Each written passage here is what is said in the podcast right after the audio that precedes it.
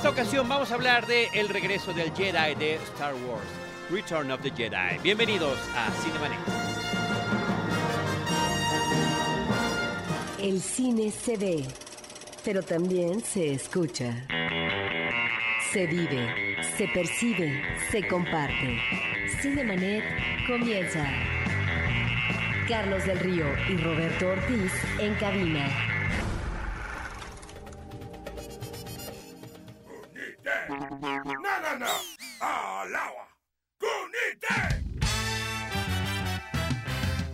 www.cinemanet.com.mx es nuestro portal, un espacio dedicado al mundo cinematográfico. Yo soy Carlos del Río y a nombre de nuestra productora Paulina Villavicencio y de Roberto Ortiz, les doy la más cordial bienvenida y agradezco que me acompañen en los micrófonos de Cinemanet a dos amigos que ya estuvieron platicando ampliamente sobre el Imperio Contraataca en el episodio pasado y ahora nos vamos directo contra Return of the Jedi. Mario Sekeli, colaborador en W Radio, GQ Magazine y muchos otros medios más. Bienvenido nuevamente. Gracias, querido Carlos. Pues eh, fascinado estar en este lugar de Roberto, este mausoleo de Star Wars que no me canso de ver. La verdad es que pues es como el universo de Star Wars, lleno de detalles, lo acaba de, recap- de capturar este Roberto con su magia y decir que muchos modelos que están viendo a cuadro los, los construyó él también. Así es, estamos eh, grabando este episodio en el Museo Personal de Roberto Aguilera. Él es director de comerciales, director de cortometrajes, también es, es coleccionista, eh, por supuesto, y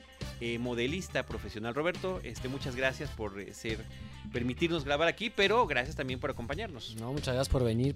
Este lugar está diseñado para, para compartir. ¿no? Realmente, si no se comparte todo esto, pues no, muchas Qué gracias. chiste, ¿verdad? Qué chiste. Bueno, pues vamos a hablar ahora de El regreso del Jedi. Esta película que es exhibida en el año de 1983. Estamos hablando ya que han transcurrido seis años desde el fenómeno original de Star Wars del 77. Estamos en una película dirigida por Richard Marquand. Esta es la continuación directa de lo que sucede eh, con los personajes de eh, Star Wars del Imperio Contraataca, donde ya nos habíamos quedado, como mencionaba Mario, en un cliffhanger muy importante, grandes revelaciones. Uno de nuestros grandes héroes ha sido eh, secuestrado, congelado, Sí. usurpado. Secuestrado. Secuestrado, literalmente. y eh, pero también estamos ante lo que podríamos considerar muchos seguidores de Star Wars de la Guerra de Galaxias como el inicio de la debacle de este universo. Cuando George Lucas empieza a tratar, porque es el primer intento, después vendrían muchos otros más, no intentos desafortunadamente hechos, de reciclar y reciclar los mismos contenidos. Ya hablaremos de lo que significa el Palacio de Java en contra de el, eh, la Cantina. de Star Wars o lo que tiene que ver con un final, pues que es prácticamente un conflicto de la película. Pero Mario, Ah, te cedo la palabra para que nos brindes el este contexto. contexto. Bueno, veníamos de mm, 77 se estrenó el episodio 4 ahora llamado Star Wars A New Hope. En el 80 el Imperio contraataca y en el 83 vendría el Regreso Jedi, que era la conclusión de una historia que la verdad pues nos dejó, voy a hacer una palabra muy adulta, coitus interruptus, ¿no? Con, eh, con las ganas de ver qué pasaba con estos personajes. No podíamos creer cuando se acabó el Imperio contraataca de que nos iban a dejar en ascuas, ¿no? De sabiendo que es la suerte de estos personajes y con una gran revelación, ¿no? De que Darth Vader era el padre de Luke Skywalker. Y entonces pues no podíamos suponer nada más más que iba a estar fabulosa la tercera película porque había mucho que contar, ¿no? Por voy a empezar eh, ya en el punto también un poco más crítico. Por ahí existe eh, una frase, no sé si la dijo, pero yo la leí en una revista. Kevin Cashner dijo, de haber sabido que iban a hacer esto, yo lo hubiera dirigido, la Claro, 3, ¿no? Obvio. Lo que pasó fue que, eh, bueno, obviamente George Lucas, como lo describe su mejor amigo que Steven Spielberg, cuando se le dijo que por qué no hacía una de Star Wars, que también podría haber sido un proceso lógico, decía él que tener a George Lucas como productor es tenerlo desde el primer minuto de la mañana sonando el teléfono hasta el último minuto del día. Porque finalmente, como hemos dicho, George Lucas es un productor que se involucra mucho con, su universo, ¿no? Entonces, eh, lo que sucede es que George Lucas, independientemente si se le ofreció o no a Spielberg, Sí, sí, eh, sí. que, al- que a lo que, que sucedió fue, fue esto que te estoy diciendo. Además, Spielberg también hu- hubo una frase que usó mucho en esa época de este es tu bebé, ¿no? O sea, Star Wars es tu bebé. Y en realidad el bebé que ellos estaban creando como paternidad creativa era Indiana Jones. Entonces también ya tenían un lugar para jugar ahí como mejores amigos con sus propios juguetes y con Harrison Ford involucrado también, ¿no? Entonces, eh, eh, lo que hace Lucas es lo mismo que hizo con, o un poco similar a lo que quiso- lo hizo con Kevin Costner, en el sentido de reclutar a un director que no tuviera, digamos, eh, sobre todo en este caso de, Richard Marquand, un director de teatro que tuviera por ahí algún trabajo fílmico, pero que pudiera él mejor dirigir sin, diri- sin estar ahí en el set todo el tiempo, que se aventara todo el, el estrés de un director, pero que no no tampoco se fuera a voltear a decirle, bueno, es que yo veo que esta- la película debe ir por aquí o por allá, porque finalmente Lucas se veía como, como el gran creador, ¿no? Este, vuelve a convocar a Lawrence Kasdan, hace un guion, este, pues que ahorita lo vamos a discutir todo el programa, pero finalmente sí resuelve algunas de las incógnitas, hay nuevas revelaciones, eh, hay una, bueno, spoiler alert, pero supongo que estás escuchando este programa es porque ya viste por lo menos las películas una vez. Hay una gran revelación a la mitad donde nos enteramos que Luke no nació solo, que tiene una hermana gemela y en donde ya empieza todo este asunto un poquito de Claro. soap opera o de telenovela cósmica, donde Lea es la hermana. Este, y, y finalmente pues va a ser también una excusa también para ver cuál es la relación que va a tener Lucas Skywalker con Darth Vader en cuanto si se va a enfrentar a él o no. Yo empiezo con lo positivo. Creo que es, una película donde ya obviamente se explota y se- el oficio de Industrial Light and Magic por hacer todas estas batallas épicas. Se nota en la batalla climática, ¿no? Que la puedes seguir viendo hoy en día y está llena de elementos todavía flotando en la pantalla. Recordarle a estos radioescuchas que pues este es un mundo todavía análogo, todavía es, no es digital. Estamos a 10 años de... Afortunadamente, ¿eh? Sí, decirlo. Estamos a 10 años de Parque Jurásico, exactamente. Estamos en el 83 y en el 93 con Parque Jurásico empieza la era digital. Ya per se, ya, ya llegué para quedarme, ¿no? Este, em, entonces son retos impresionantes a nivel técnica. Tuvieron que dividirse entre varias cabezas de efectos visuales, diferentes secuencias que trabajaron a lo largo de, pues, de dos años mínimo, eh, si no es que más, para desarrollarlas. Y, bueno, pues regresan, regresan nuestros personajes conocidos. Es, es la fase final en donde el héroe tiene que encontrar su destino y en donde está la gran metáfora ¿no? que, que habíamos venido construyendo de, de- Luke Skywalker desde el inicio de este hombre granjero que crea en sus, en sus sentimientos y en sus habilidades y en sus instintos, sobre todo arriba de la tecnología. Ahora, hubo debates alrededor de la película. Por ejemplo, se dice que Mark Hamill le, le dijo a George Lucas, de hecho también lo dijo Mark Hamill, o sea, no es una cosa inventada, sí, lo- sí sucedió esto que les voy a decir. Mark Hamill le llegó a decir a George Lucas, oye, ¿y si este me convierto al lado oscuro por un ratito en la película, ¿no? Que es algo lógico. Eh, que- que- aparte. Que podría ser algo lógico en su camino del viaje del héroe. Este, y Lucas le dijo que no. Luego también está esta gran plática, también dicha y documentada por Harrison Ford, que la hace de Han Solo. Le dice, oye, ¿y si muere Han Solo? Yo creo que es un personaje que, que tiene que dar la vida por los demás. Algo que, por ejemplo, en el, mundo, en el universo de Harry Potter estamos acostumbrados a que protagonistas den la vida por los demás o que, que se diga Game of Thrones. Este, también le dijo, no, eso no va a suceder. De hecho, hay una, hay una frase ahí muy importante en la película que como que te deja un poco de pista cuando se van a ir a la, primera misión en que Han Solo está viendo a- al halcón milenario y dice, siento que no lo voy a volver a ver, ¿no? Este, ¿verdad? Entonces hay cosas ahí que, que- que se trataron de explorar, pero Lucas no permitió. Eh, a algunos les gustaron esas elecciones, a otros no. Ciertamente la parte más polémica para mí y que creo que, es, que se escucha más a lo largo de los fans es una palabra, Ewoks, ¿no? Eh, George Lucas quería acabar de contar la historia y hay que recordar que cuando él escribe el episodio ahora llamado 4, estamos saliendo de la época cínica en los Estados Unidos post-Vietnam, ¿no? Y entonces eh, él, acuérdense que hizo esta historia para, porque decían, bueno, es que estamos en el mundo de los grises, ¿no? En el mundo que después Scorsese iba a retractar en Taxi Driver, por ejemplo, o en Mean Streets y todas estas películas setenteras. y los niños no tienen claro bien quién es el bien y quién es el mal. Entonces por eso escribe Star Wars.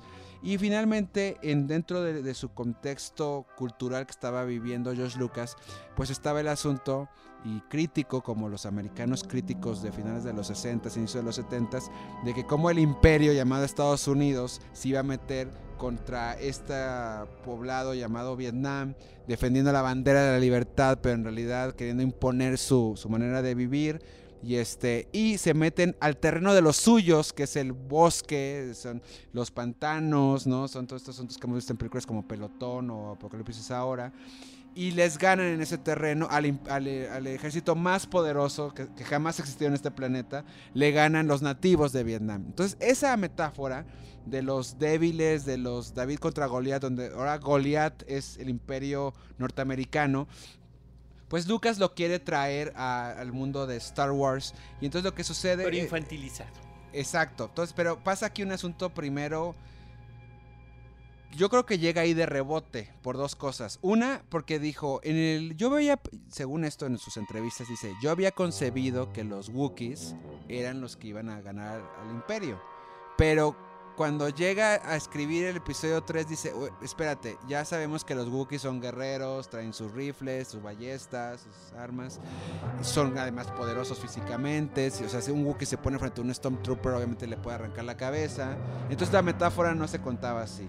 Entonces piensa y concibe y crea a los Ewoks, que son como versiones inf- infantiles Y miniaturizado. y militarizadas de los Wookiees en, una, en un mundo también que ni siquiera sabe que existe el imperio ni la rebelión, un mundo ingenuo en ese aspecto, el mundo de los niños de alguna manera, una tierra tipo la de Peter Pan de la tierra de nunca jamás, este, donde la gente escala los árboles y, los, y tienen las casas de árbol y demás, y un mundo en donde finalmente la inocencia puede triunfar contra el imperio.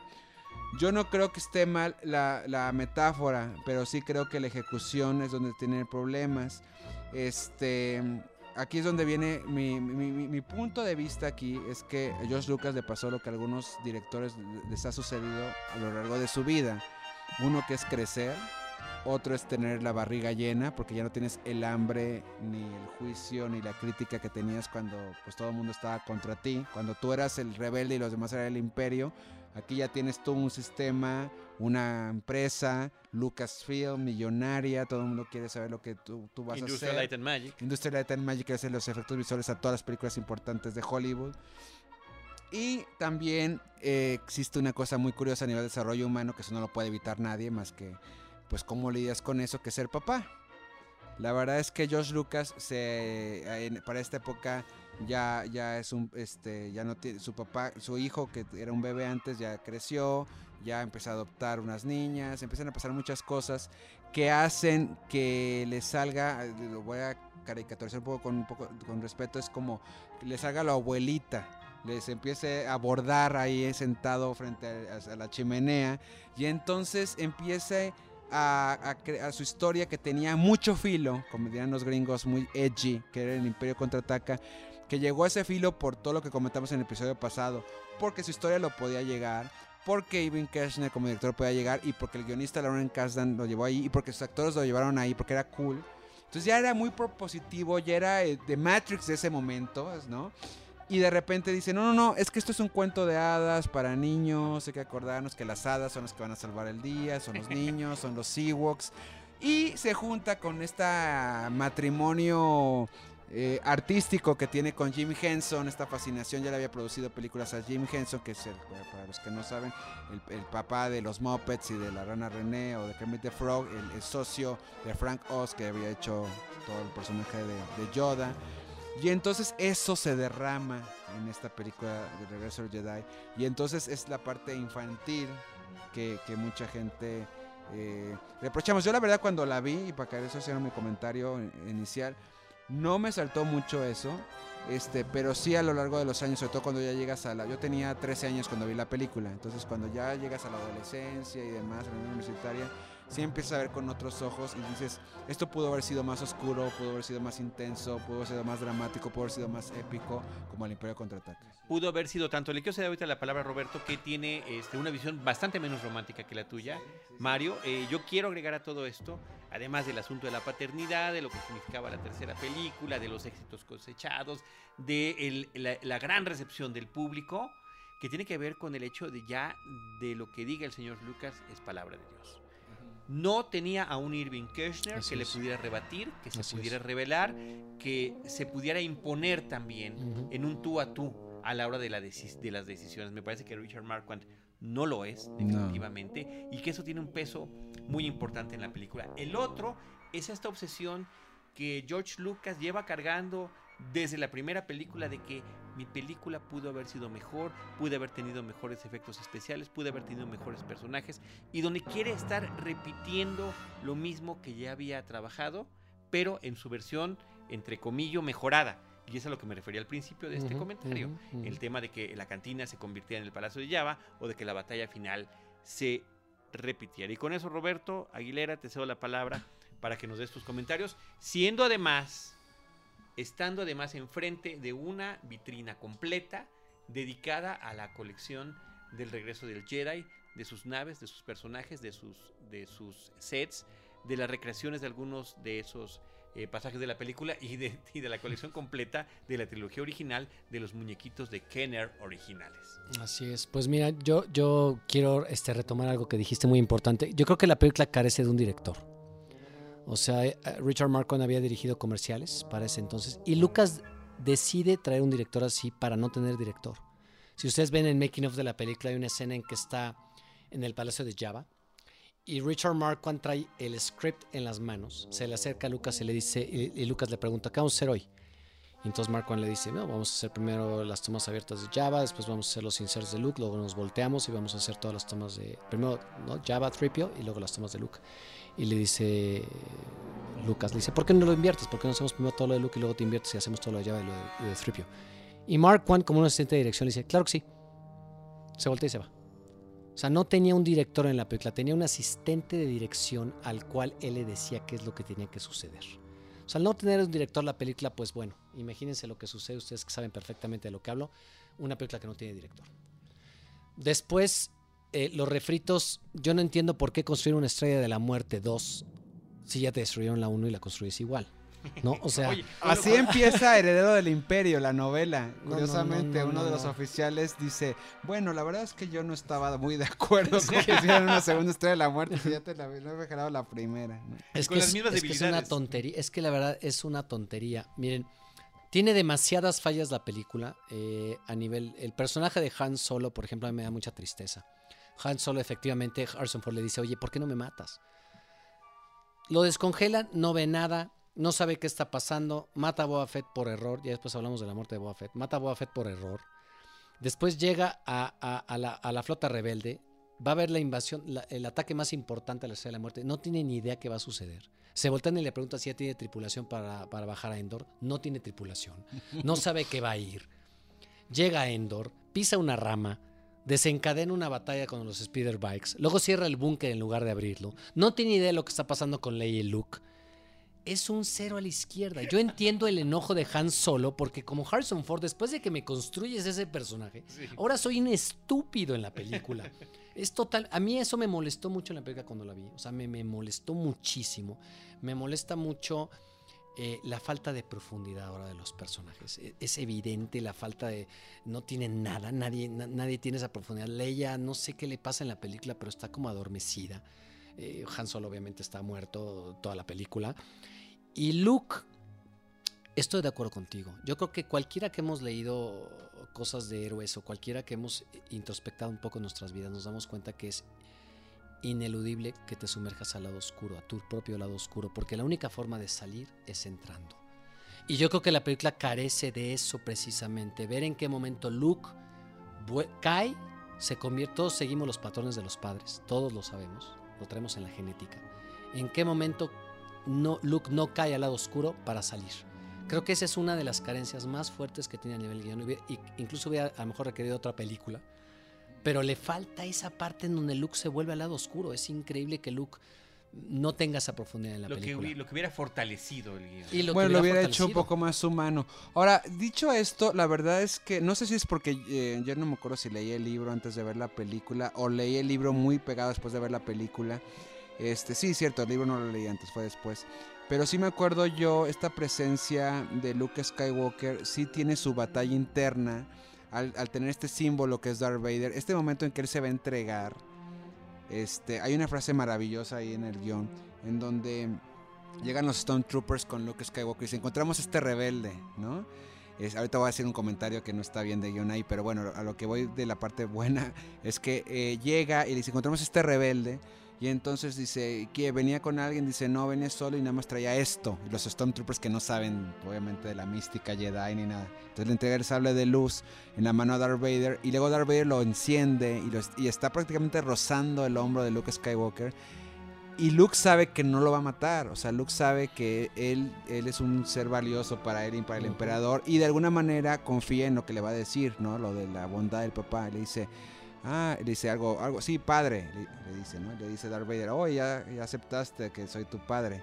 Y entonces le dice, acepté que tú eras antes Anakin Skywalker, ¿no? Y por eso no me vas a entregar.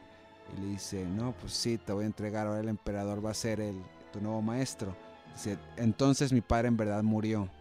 Esas frases maravillosas. Esa escena en el puente en Sí, es muy buena. se esa me escena. hace muy, muy Sí. buena escena. Sí. Y eso es lo que, lo que para mí creo que la película... Es, resca- es lo que rescata lo- la película. Lo que rescata la película, ese tipo de momentos entre ellos dos, ¿no?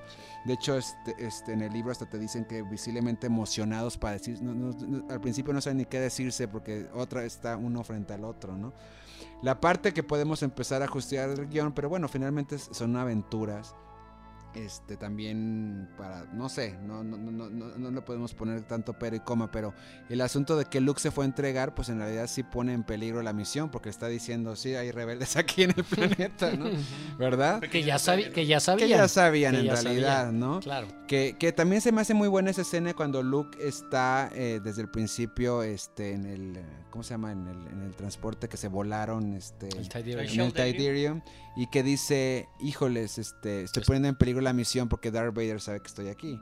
¿Cómo? No se va a dar cuenta, ¿no? Pues es que él sí sabe. Y eso yo como niño me acuerdo que me impresionó mucho porque dije, qué cañón está la fuerza, o sea, te siente, ¿no? Desde, desde antes. ¿no?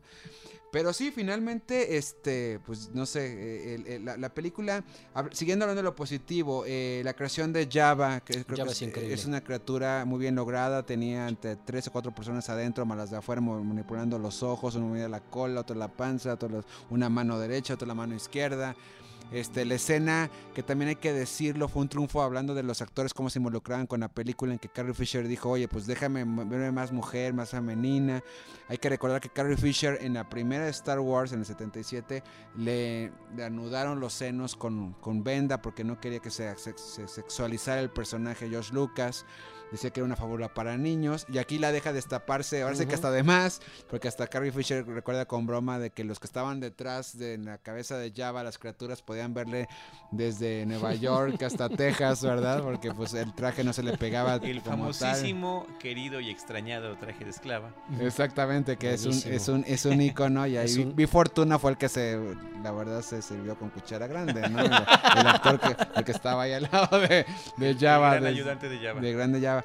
Y creo que hablando también, hace rato estábamos eh, comentando fuera del micrófono, recordando lo que fue el programa del Imperio Contraataca, el asunto este de, de cómo Mark Hamill le dio vida a Yoda, ¿no? Pues aquí la verdad es que Carrie Fisher le da vida a, a Java, ¿no? Sobre todo cuando lo está estrangulando al final, siempre crees que está matando a un ser vivo, ¿no? Eh, y la actuación maravillosa de los puppeteers que están adentro. Vemos el engosila- engolosinamiento, gracias, de Lucas para con Jim Henson. Está todo lleno de mopeds por todos lados. Y sí llega un momento en que, que muestra un poquito lo que va a pasar después con las precuelas, ¿no? Que aquí hacen muñequitos y en las precuelas los llena con cosas digitales por todos lados y pierde de vista a los personajes centrales de la gran historia. ¿no? La forma por el fondo. Así es. Y también vemos si nos queremos ver un poquito así de leer entre líneas o sea, jugar al psicólogo de Star Wars y de George Lucas. Eh, el asunto de Lucas, eh, que eso lo, lo padeció en grande en su graduación, fue Jar Binks en las precuelas, de no prestar atención a los fans. Eh, Boba Fett fue un personaje que desde que debutó en el Holiday Special de Star Wars en animación, lo la gente lo quiso. Y luego en el Imperio Contraataca fue de los más mencionados que la gente lo había arropado. Y entonces dices, Lo oye, lo mátalo, si lo vas a matar, mátalo dignamente, ¿no? O, sea, O déjalo, o déjalo escapar. o no lo mates. Sí, se escapa ya. O déjalo que haga algo. Se supone que Sí. es el gran sí, sí. cazarrecompensas y es, está peor que Han Solo Yo en la película. claro, yo lo hubiera dejado escapar. Es como los Stormtroopers, no le pegan a nadie. O sea, Exacto. Pero yo creo que a Boba Fett yo lo hubiera dejado escapar. O sea, se escapa de la batalla y tan tan. O sea, esa- ese afán de matar a todo el mundo para que ya no tenga este futuro se me hace Ujú. terrible en la película, ¿sabes? Hay que acabar con todos los que ya no tengan futuro. Roberto, Sí. ahora también en cuanto a lo que tiene que ver con los, con los, eh, la cuestión de la técnica y de novedades que nos presentan en cuanto a naves y demás, está el Sail Barge, está esta nave que surca las arenas de, Increíble. de Tatooine, emulando estos grandes barcos Veleros, piratas, sí, ¿no? padrísimo. Y que, y que padrísimo. son visualmente muy atractivos y muy impactantes. Por supuesto que el final que están deparando para los héroes es justamente un final pirata. En vez de arrojarlos a los tiburones, los están echando al foso. Al Sarlacc. ¿no? Sarlacc que decir- no tenía boca en Que ese no tenía momento. boca. no tenía- Yo les quiero platicar de un efecto digital que es el efecto digital más importante, digo, no de efecto digital, del efecto Visual. especial y visual más importante de la película. Eh, tuve la oportunidad de platicar con Phil Tippett una vez y nos, nos contó que lo más difícil que le costó, dijo, mira, yo hice muchos efectos visuales, pero me pasé seis meses pensando en una escena para poderla lograr. Y es la escena de la cual estoy más orgulloso de todas las que he hecho en mi vida. Y la escena es cuando el ATST, el Walker, en el bosque se enreda en los troncos en el piso. Yo no sé si la gente le pone atención. No, no, no. Y, no. y en serio les Es digo, vuélvanla a ver, impresionante, vuélvanla a sí, ver, sí, porque sí, los sí. troncos están filmados en, un, en, un, en una toma, los dejan caer de una ladera, y el Walker está hecho en stop motion contra un blue screen. Y estuvo seis meses pensando cómo el Walker se iba a resbalar en los troncos y hacer que eso se viera como se ve. Es el mejor efecto de toda la película. ¿Y cómo es? Eh, básicamente lo que él hizo fue con el Go Motion mover los motores de las patas articulado de tal manera que tuviera una, como si estuviera rotando sobre una pelota. ¿no? Lo paró una pelota y como si fuera rotando. Lo que hizo fue filmar a unas focas eh, haciendo sus malabares en una pelota para ver el movimiento cuando se subían, para ver cómo, cómo e- equilibrabas el peso para subirte en una pelota. Eh, a mí se me hace el mejor Wow. efecto de la película, independientemente de que Y es un homenaje a Harryhausen, yo creo, Ah, ¿no? bueno, sí, to- bueno, a Phil Tippett Sinbad debe el ser, Marino y claro. todo. Sí, es el heredero, además. Y nuevamente el regreso, perdón Mario, a la referencia animal para el movimiento de los seres Bueno, mecánicos. En el claro, caso de los Atat Walkers, pues eran los elefantes, con, Sí. la gran referencia con la que estaban, claro, con la que lo estaban comparando para ver efectivamente en qué momento va hacia adelante cada una de las De las patas, de- del animal.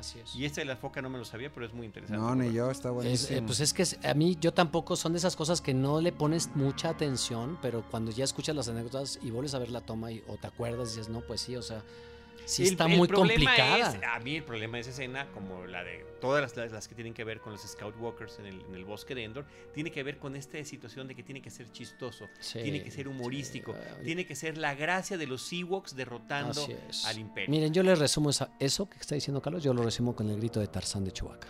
Ah, O sea, yo resumo la- yo resumo la- bajamos las cabezas, no nos ven, pero estamos bajando las yo les digo- cabezas, estamos cerrando los ojos, es algo estamos que yo tengo borrado Yo les digo, memoria. miren, Carlos, no me vas a dejar mentir, pero Carlos nos fuimos a formar unas horas antes para ver el estreno en el 83. Lo que duró, a ver, ahí va.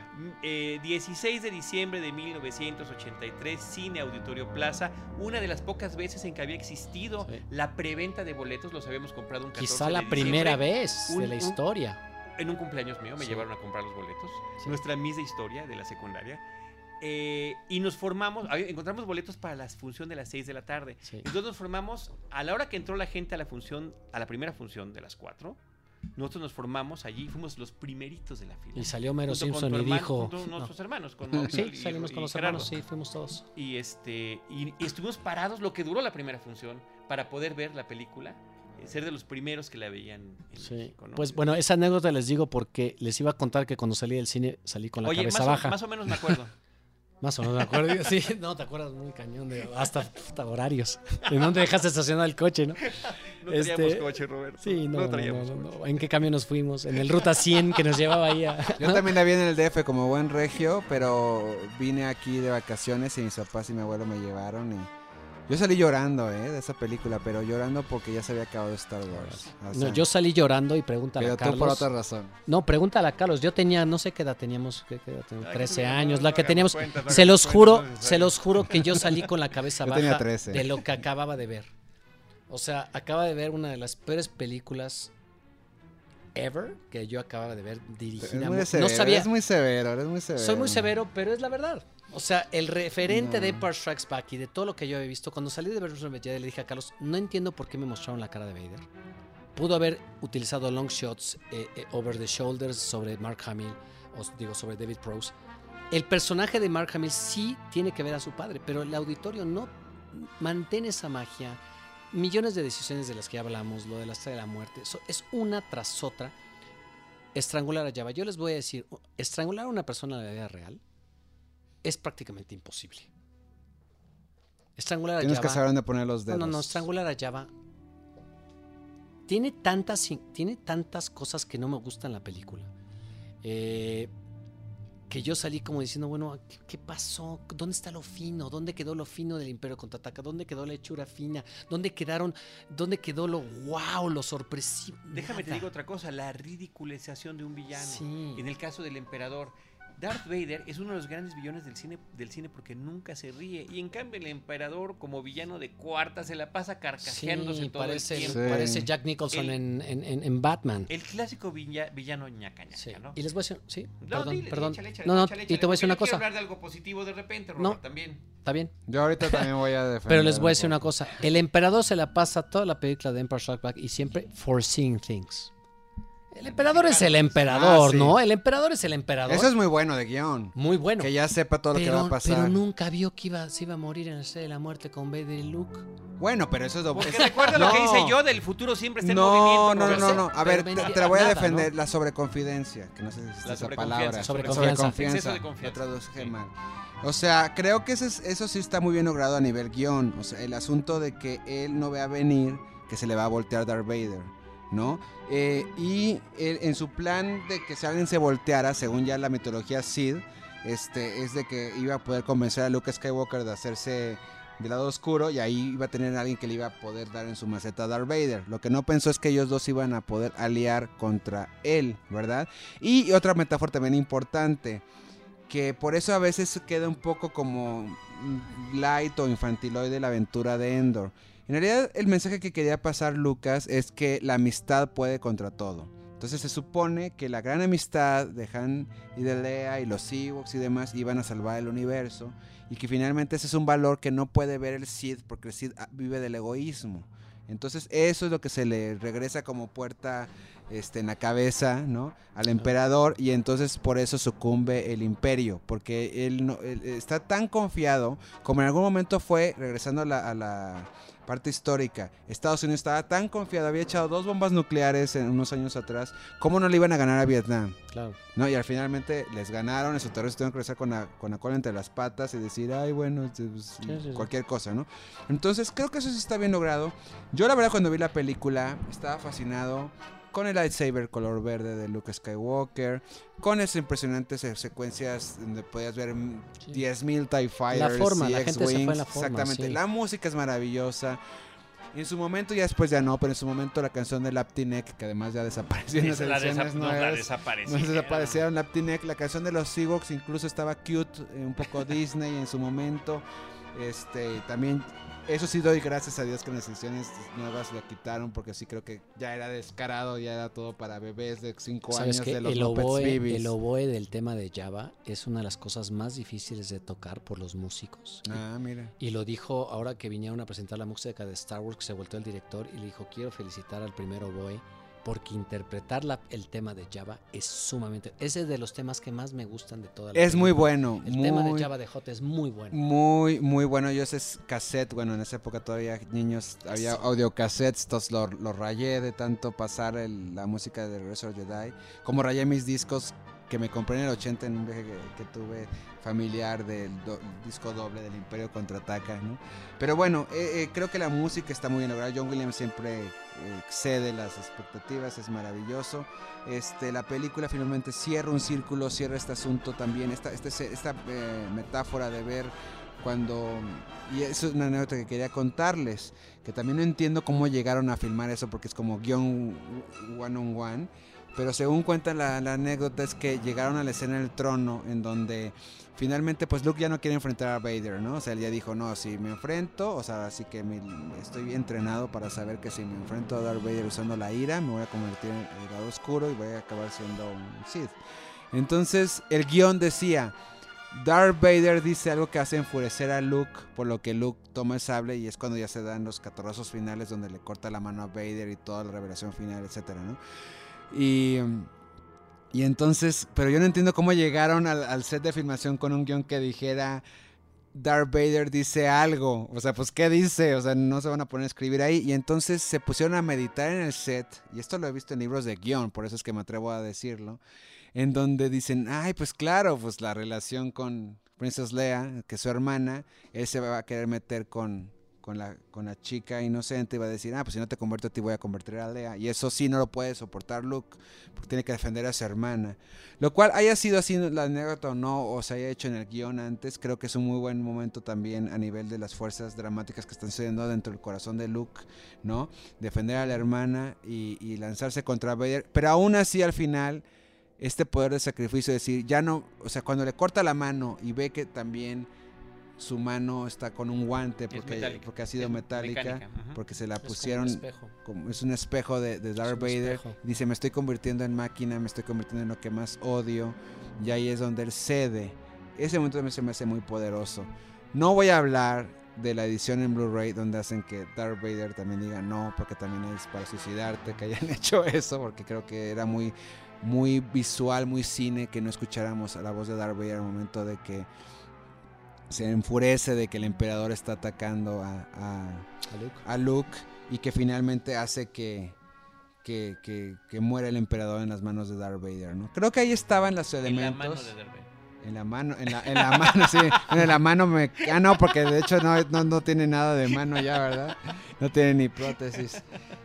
Yo, yo, yo, yo, yo quedé bien con la película, pero sí creo que a lo largo de, de la historia, este sí pierde poder y fuerza contra el Imperio y contra el original de Star Wars. Creo que pudo haber sido mejor. Sería interesante hablar con alguien como Lawrence Kasdan, ahora que está escribiendo el episodio 7. No creo que vaya a escupir en el pesebre, ¿Qué pasó, pero, Larry? pero que nos dijera qué fue lo que pasó. en Yo creo que a nivel de guion no está tan mal, fíjate. Yo creo que es un problema de ejecución. Por ejemplo, Hoth, todo el, el hangar de Hoth está construido real. Y en Return of the Jedi ya no construyeron nada. O sea, finalmente algo que a mí me molesta un poco es, es, este, es este Greedy George, que todo es lana y que no me mates a Han porque es muñequito y es dinero. No me metes a Lando cuando sale de la Estrella de la Muerte, cuando dice, tengo la sensación de que no, te, no la voy a volver a ver otra vez, porque en el guion original Lando no sale de la Estrella de la Muerte, el halcón explota adentro. No, porque son muñequitos. Oye, ¿por qué todos los hangares ahora están pintados? Ahora, ahora, todo... Personajes chafas, eh, físicamente chafas como Nenum, el compañero, de, el copiloto, El de Lando copiloto. Calrissian, Es ¿no? que, ¿sabes qué? Sí se o nota que los. Stormtroopers ni siquiera tuvieran ya la voz eh, de, ra- de radio Así con las que se comunicaban. Incluso las armaduras las modificaron. Entonces, en lugar de ser armaduras de, de- de mucho más piezas, que ahorita no me acuerdo qué número son las piezas originales. De hecho, aquí se les voy a mostrar. Ese es, Espérate, ya, ese es el diseño original de Jedi. Y este es el de Son totalmente diferentes. O sea, modificaron los trajes para que fueran más fáciles para ponerse, para que tuvieran menos piezas. Al final, Return of the Jedi lo que tiene también es que todas las decisiones fueron por dinero. O sea, ¿qué haces para que eso que platicaste de los Ewoks es todo es cierto esa historia? Pero también hay otra historia aparte. Hacerlo con Wookiees era más caro. Ujú. Entonces, todo Return of Jedi te vas dando cuenta, dices, oye, ¿cómo- no es posible que sabes que te vas a meter 400 millones de dólares y estás escatimando con tu legado. O sea, te estás viendo cheap y no estás metiéndole todo al único que vas a dejar en este mundo. Como director, tienes, el dinero no importa, eso no te lo vas a llevar. Y yo creo que Return of the Jedi, a mí como que me encanta todo esto, lo, percibo, ¿sabes? O sea, al final del día dices, híjole, le faltó tanto. Pero, pero yo sí creo, digo, no sé, digo, no lo sabremos. Este, que Lucas sí se murió en, en su macho diciendo que lo que él quería era una historia para niños y por eso metía los Ewoks y por eso era un poco más... Yo le hubiera dicho too late. Oye, Robert, a ver, pero bueno, vamos a finalizar con alguna buena nota. Tú nos platicabas antes de entrar a la grabación que una nave diseñada exclusivamente para esta película, como es el Shuttle Tydirium, Sí. te parece una de las más, eh, No, de las mejor sí. logradas del universo de Star Wars, la nave eh, que transporta a Darth Vader para llegar a la nueva estrella de la muerte. Sí, yo creo que esa nave que salió del diseño original del T-16, que es la nave del Skyhopper que tiene Bueno, perdón, Lucas con la que Garage. llega el emperador a la estrella de la muerte. Esa nave fue tomada del diseño del T-16 del Skyhopper y se me hace el- uno de los diseños más bonitos de toda la trilogía, no solo de Return of the Jedi. O sea, el Shuttle Tydirium es muy bonito, es hermoso. Me parece que hay cosas muy bien logradas en Return of the Jedi. Java se me hace una de las cosas. La voz de Java hasta la fecha, cada vez que habla, me encanta. O sea, su- sus. Ato Kawawoke. Cuando se enoja. Cuando se enoja me encanta Java. Me parece que tiene cosas muy lindas. Me parece que, por ejemplo, ah, hubo decisiones también a nivel eh, no quitarle protagonismo a ciertas naves. Por ejemplo, sabemos que el icono de la rebelión es el X-Wing Fighter. Y el diseño del Big Wing Fighter en Return of the Jedi es un diseño sumamente vanguardista. Es un bombardero tremendo. Una de las desilusiones más grandes que cuando yo vi la película es que habían anunciado Return of the Jedi con tres Big Wings destruyendo un destructor estelar. Y esa escena se filmó cuando los tres B-Wings pasan y vuelan un destructor estelar. Y al final del día la decidieron quitar de la edición porque le quitaba protagonismo el X-Wing. Eh, igual los diseños de Ralph McQuarrie del A-Wing original, que es azul, que es mucho más bonito, también fue modificado porque no podía sobrepasar el X-Wing. Eh, aún así me parece que está muy bien lograda la Return of the Jedi, pero hay ciertas cosas que mm, me gustaría haberle sacado más provecho, pero el B-Wing es un gran diseño. Me parece, Hermoso. es hermoso el Big Wing Fighter, me parece El A-Wing también, yo me enamoré del A-Wing rojo y pero, el verde. pero como dice Carlos, me parece que es un... Yo, yo, yo, yo con lo que me quedo en Return of the Jedi es con lo que tú decías. O sea, las conversaciones entre Vader y Luke, yo podría editar esas conversaciones, pegarlas todas y eso para mí es Return of the Jedi. sí, O ese, es el, ese es el corazón de ese la es película. el corazón de la movie. Todo lo de Java, quítamelo. O sea, entiendo por qué está, pero no tiene... El Rancor, Robert. El Rancor está bien, pero me parece que cuando lo matan con una pedrada a la puerta... eh, Bueno, el problema hablando del tono, eh, este, me está acordando de una lista que leí precisamente sobre cosas O el, que no perdón, gustaban o el guardia del Rancor Cuando llorando. es lo que iba a decir, No, una de las no, cosas no, que, no, que- no. que le odiaba a este cuate que escribió esa lista era el guardia llorando porque se murió el Rancor, ¿no? O sea, sí, sí hay cosas, este, por ejemplo, ahorita hablaste igual, la, la- tan imposible se ve destruir un destructor y sobre todo el ejecutor. Y de repente ves este que con tres rayitos del X-Wing a los Shields Protectors o como ya con tenía eso, y con se eso mete un Ewing por el puente y ya, y ya se con mete eso. y saltan estos como película B-movie de que la nave atravesó el puente. O sea, sí son cosas que que le van quitando esta por decir seriedad, ¿no? Sí. Pero aún así la película creo que se sale con las suyas. Creo que si la comparas Return of the Jedi con las tres nuevas, Return of the Jedi es el Imperio contraataca Ah, no, bueno. contra las otras tres. Es que es increíble, ¿no? sí. Que tengamos que valor- valorarlo de esa manera. Te iba a decir ahorita que hablabas de los Ewoks, que decías, no, es que los Ewoks, iba a decir, es que después de ver el episodio 1, 2 y 3, yo amo a los Ewoks ahora. Claro. No, pues los Ewoks eh, tuvieron su parte cute. Hay una parte que adoro yo de, de, de Return of the Jedi que se me hace muy muy bonita de la parte que le hace como u- u- mover el, el sombrero, ¿no? El tapping hat hacia los cuentos de hadas, que es la escena en que C-3PO les cuenta toda la historia de Star Wars con Sí. sonidos a los Ewoks. Sí. Ot- ot- otra cosa rara, porque en la primera película dice Tripio que no es bueno para contar Sí, historias. lo sé, lo sé, pero finalmente creo que también dices tú evolucionó el personaje, se dio cuenta que no sabía este contar historias y finalmente sí lo hace y es muy linda porque finalmente es, es el concepto de regresar a la hoguera. A la, a la- a la fogata, perdón, este, con toda la comunidad, con la- toda la tribu. Los Ewoks en ese momento son nuestros ancestros primitivos, que les encanta escuchar historias, historias de las estrellas. Los, los Ewoks bebés que se tapan los, El Ewok ojitos bebé. Con la batalla de oídos. ¿Quién Hoth. estaba pensando que el Ewok bebé, hay muñeco del Ewok bebé?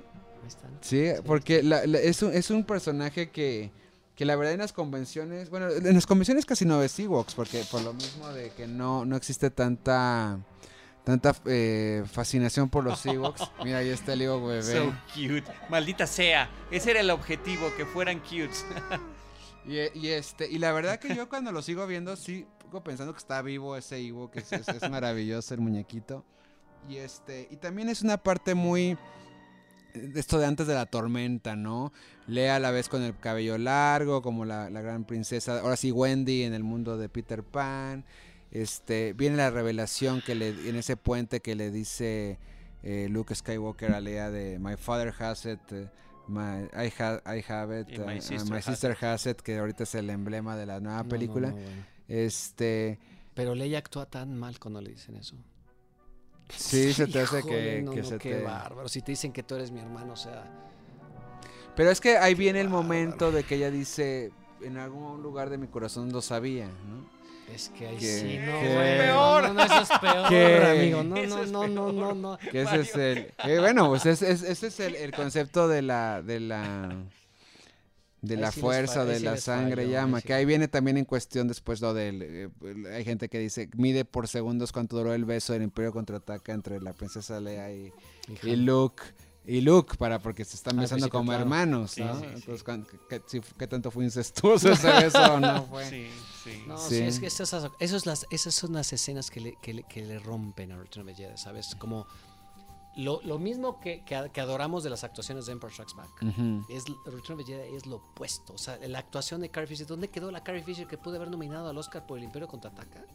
Y en Return of the Jedi es infame cuando le dice Luke que es su hermano. Ve, ve- ve la cara que pone y ve la reacción. O sea, es de, es de telenovela. O sea, es, es- es muy mala.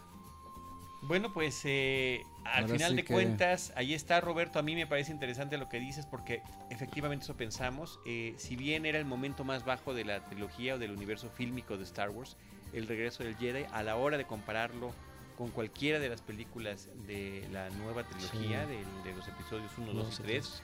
Termina elevando su nivel. Es que Y ya es el puente, ¿eh? elevándolo, termina ele- es el puente, Es claro, por el puente, decía- ya tiene, ya tiene, ya tiene este chispazos de lo que vimos en el 1, 2 y 3. Por eso yo lo decía al inicio de este podcast, era cuando inicia esta forma Esa decadencia. de esa decadencia y esa forma de estar reciclando sus mismos Así es, contenidos. así ¿no? es. Ahora, así yo es. tengo un argumento en, en contra del reciclar, que sí seguramente habrá esa parte de Darkseid, pero también a mí, yo admiro mucho que Lu- Lucas, digo, es como te lo presenta, pero finalmente él ve toda su saga de seis películas como una sinfonía que se repiten temas. Entonces, él lo que, le quiere- lo que te quiere decir es, en su, en su, en su visión de contador de historias, es que la vida está hecha de momentos que se repiten, son cíclicos. Y si no aprendes de esos momentos en tu vida o en la vida de los demás, se van Así a repetir. es. Entonces por eso es de que los vemos que vienen las tentaciones en, lugares similares, las traiciones en lugares similares, las oportunidades de ser héroes en lugares similares. Y yo creo que es un gr- gran mensaje eso para, para los que están buscando forjar su vida en tono de aventura y en tono de inspirarse con esta saga. O sea, sí estar conscientes de... de- incluso ya hay una presentación a nivel de Museo de Star Wars de Making Choices, o sea, de cómo tomas tus decisiones, las decisiones forman tu destino. Y finalmente creo que el momento poderoso, eh, defendiendo un poco a Lucas de que Luke no se convirtió al lado oscuro, es que Luke toma las decisiones finalmente en la saga de las seis películas opuestas a las del padre. O sea, él no cede, aun cuando Ujú. le esté diciendo el emperador, oye, aquí estamos muy rico con aire acondicionado si quieres pido los canapés y ya nos quedamos aquí gobernando el universo.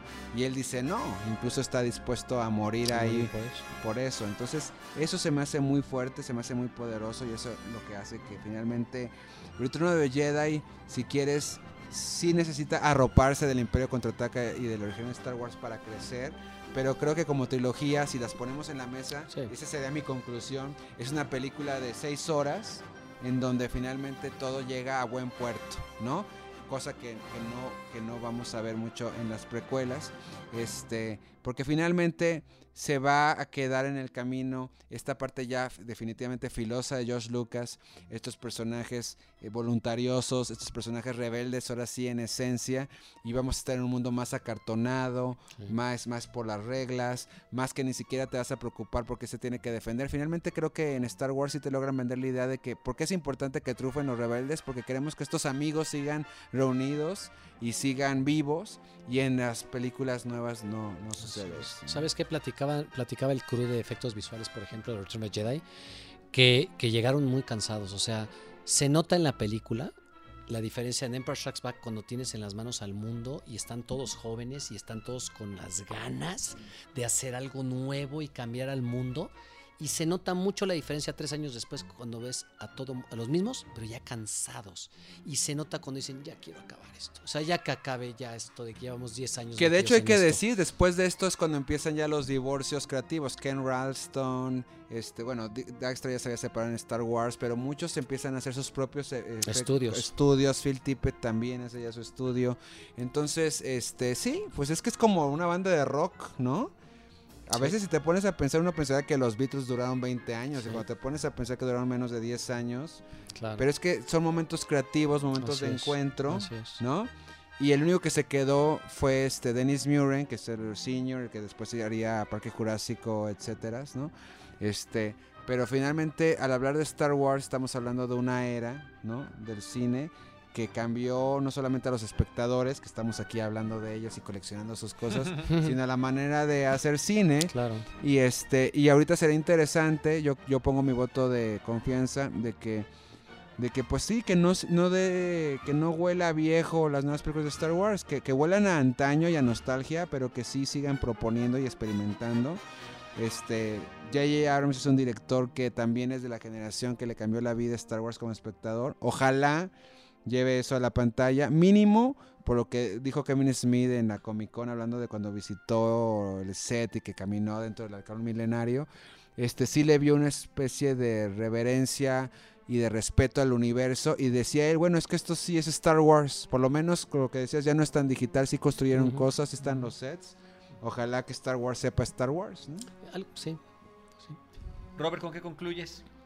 Entre otras cosas, este, se nos omitimos mencionar la muerte de Yoda. Estaba pensando en la muerte de Yoda, que nunca me gustó.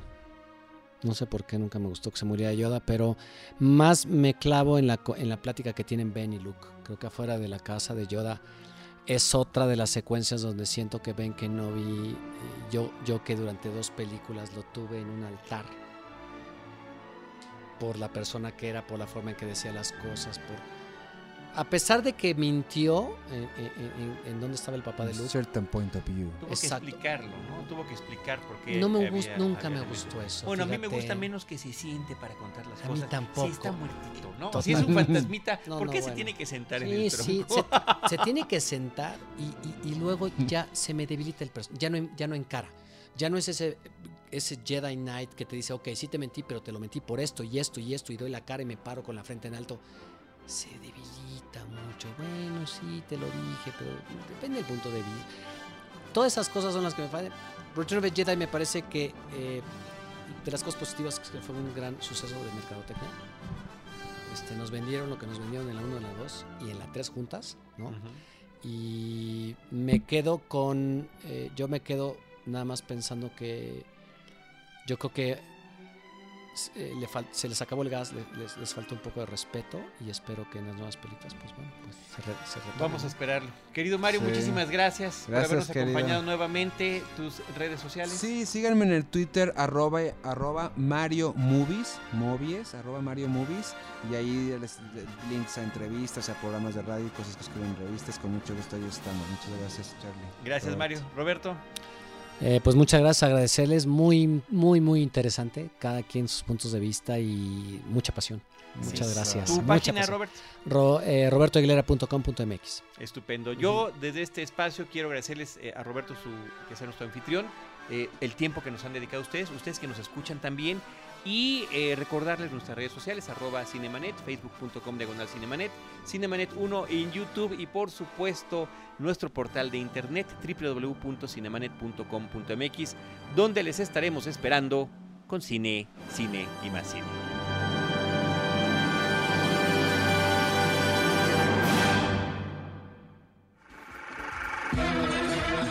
Cinemanet termina por hoy. Más cine en Cinemanet.